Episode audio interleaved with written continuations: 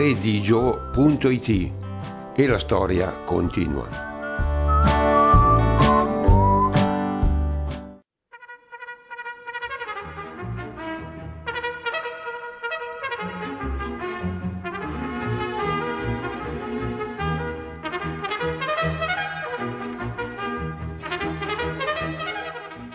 Ha dedicato tutta la sua vita alla scuola, a Leonardo e alla storia di Legnano. Febbraio 1998.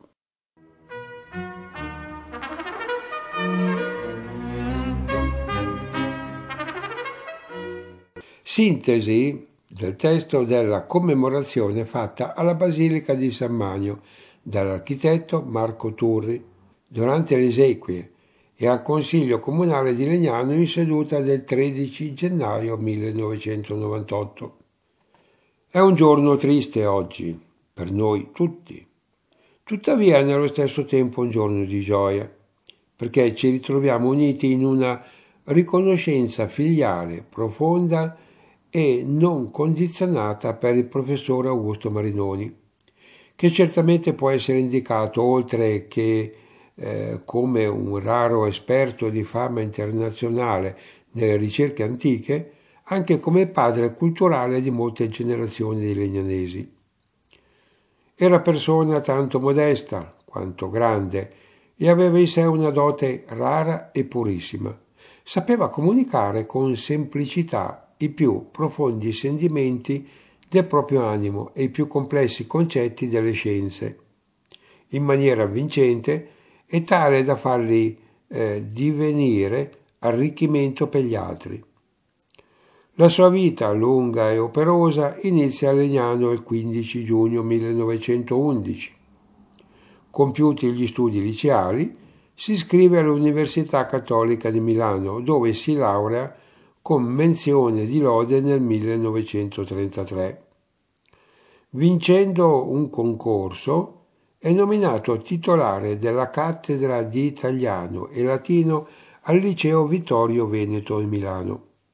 Nel 1943 è inviato al fronte in Africa settentrionale e nello stesso anno viene fatto prigioniero e trascorre tre anni come prigioniero di guerra a Hereford nel Texas, USA. Tornato in Italia, Continua l'insegnamento del liceo milanese fino al 1958, quando viene nominato preside del liceo scientifico e classico di Legnano.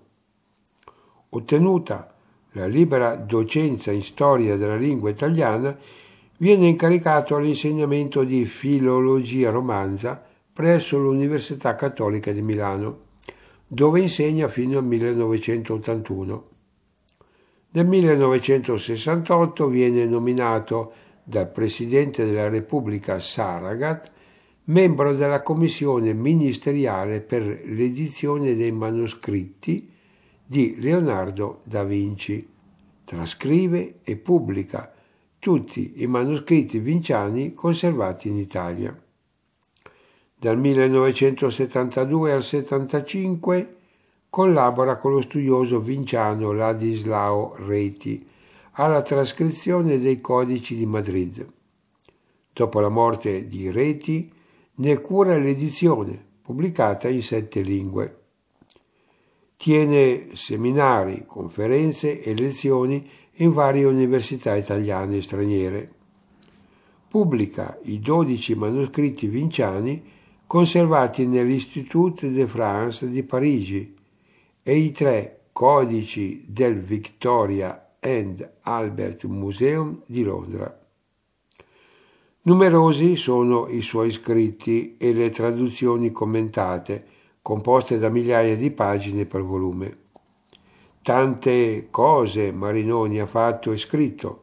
Egli è stato il padre amoroso, un marito premuroso, un insegnante coscienzioso, uno studioso eccellente, una persona sempre disponibile ad aiutare gli altri anche in tempo di guerra e prigionia. Io sono sicuro che ognuno di voi ha di lui un ricordo nitido, preciso, vivace, poiché egli era solito rivolgersi a ciascuno con intelligenza e grande conoscenza dei più disparati argomenti, e a ognuno ha regalato un suo ricordo e un arricchimento interiore diverso. Marinoni non ha solo operato nei massimi sistemi di ricerca, ma anche nei più semplici e più nascosti e dimenticati, perché considerati umili, come ad esempio il dialetto locale e le sue origini, il nostro dialetto, la madre della nostra espressione e il veicolo della cultura legnanese.